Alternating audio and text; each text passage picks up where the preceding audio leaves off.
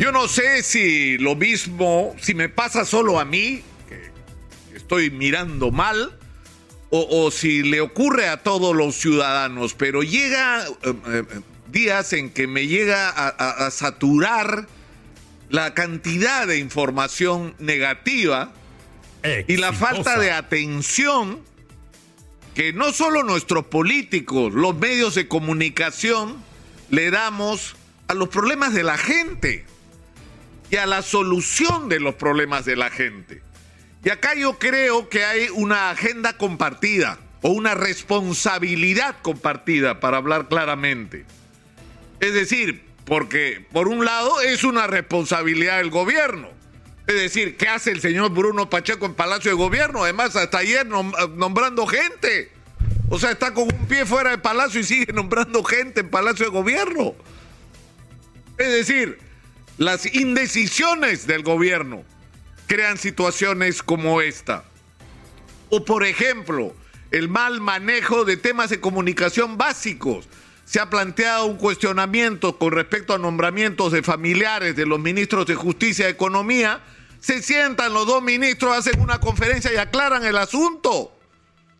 En una, para hablar de lo que importa, que son los otros temas a los que ha pretendido hacer referencia la presidenta del Consejo de Ministros hoy.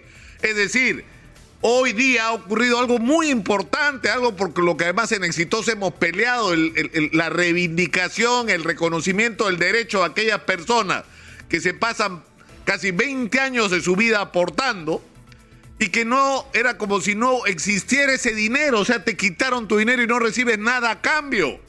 Y hemos peleado por que eso ocurra. Y ha habido una discusión en el Congreso anterior muy intensa sobre este tema. Y finalmente, y aunque parcialmente, el día de hoy comenzó la reivindicación de los aportantes. Y eso es importante y eso es una buena noticia porque esto tiene que abrir la discusión sobre la enorme deuda social que hay en el Perú, con los jubilados, con los aportantes del FONAVI, que simplemente se quedaron con su dinero y no les dieron nada a cambio con la crisis general que hay con el sistema pensionario en el país y que debería ser un tema de debate, con los deudores financieros que están asfixiados, de millones de personas que no pueden pagar sus obligaciones por dos razones. Primero por la pandemia, que paralizó la economía, pero por el otro lado por el perverso sistema, el modelo con el que se ha construido un sistema bancario donde cuatro bancos hacen lo que quieren con nosotros y son los dueños de nuestras vidas. Trabajamos para ellos, como dice el cantante de calle 13, nuestros sueños se los robaba, se los robaba el banco, ¿no? Todos nuestros sueños se los llevan los bancos. ¿Por qué? Porque en el Perú se cobran unas tasas de interés pues criminales, que son inaceptables en ninguna parte del mundo y ni siquiera con un mínimo de racionalidad y encima te cobran por todo. Es decir, tú pones la plata, ellos hacen negocios con tu plata y tú le tienes que pagar por todo lo que hacen con tu plata. Es decir, solo ellos ganan. Es un sistema perverso que tiene que cambiarse. Es decir, de estas cosas deberíamos estar hablando qué, es lo que tenemos que hacer? Es decir, hace rato que estamos diciendo el, el, eh, el, superciclo del precio de los minerales, ¿no es cierto? Están disparados por las nubes y esto va a durar años. ¿Ya qué estamos haciendo? ¿Qué estamos haciendo? En este momento deberíamos estar convocando internacionalmente a los inversionistas a un evento como están haciendo en Ecuador. Como están mientras nosotros nos andamos peleando, como estamos peleando en Ecuador, están convocando a los inversionistas y nosotros tenemos 100 veces más que ofrecer que Ecuador.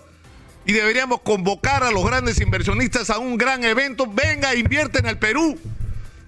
Recibirlos con los brazos abiertos, ayúdenos a sacar nuestras riquezas. Hagámoslo bien, hagámoslo juntos, hagan ustedes su negocio y dennos los recursos que necesitamos para transformar nuestra patria.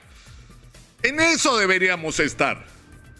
Pero el problema es que hay gente que sigue con el run run, ¿no es cierto? de la vacancia presidencial y el gobierno le da de comer a esta gente con sus errores, con sus indecisiones, con su mal manejo de la comunicación. Es decir, está claro que el presidente Pedro Castillo ganó las elecciones sin estar preparado, como ha dicho el arzobispo, para gobernar el Perú, porque no tenía un equipo para gobernar, porque no tenía las respuestas articuladas para cada uno de los problemas claves del país. El presidente Castillo tenía un sentimiento que recogió del país, ese sentimiento de hartazgo de la mayoría de peruanos sobre la situación que se ha vivido en las últimas décadas, donde hemos crecido macroeconómicamente y esto no ha significado un cambio de la vida de la gente. Y estoy seguro de que en la, si en la segunda vuelta el profesor Castillo no iba con Vladimir Cerrón, sacaba muchísimo más votos de los que sacó. Vladimir Cerrón le quitó votos a Pedro Castillo en la segunda vuelta por su ideología, por su sectarismo y por la corrupción del gobierno regional de Junín que era un pésimo ejemplo de lo que podía hacer el gobierno de Pedro Castillo si ganaba con el señor Cerrón al lado, y se ha demorado demasiado en deshacerse de él. Pero finalmente el profesor Castillo significaba y significa para mucha gente una esperanza, pero tiene una limitación, no tiene los equipos y las personas adecuadas para enfrentar los problemas. Y eso que es un defecto se puede convertir en una virtud. Porque si tú quieres cambiar el Perú, y hacerlo bien y hacerlo con inteligencia y hacerlo con responsabilidad, la posibilidad de reclutar a toda aquella gente que más allá de cualquier ideología esté dispuesta a fajarse por el Perú, queda abierta. Y eso es lo que tendría que hacer el profesor Pedro Castillo, convocar a la mejor gente para juntos producir la transformación que el país necesita, sin tener ninguna otra condición que el conocimiento del área para la que está siendo convocado, sin importar por quién votaste en las últimas elecciones, qué ideología, religión, simpatía deportiva o de cualquier naturaleza tengas. Yo creo que estamos en una situación dramática como país, dramática. Nuestra agenda sigue siendo cualquier cosa menos la que nos debería interesar a todos los peruanos. Y yo creo que hay que producir un cambio y que eso depende de todos nosotros y depende también de los medios de comunicación, que es lo que entregamos cotidianamente como agenda a la sociedad.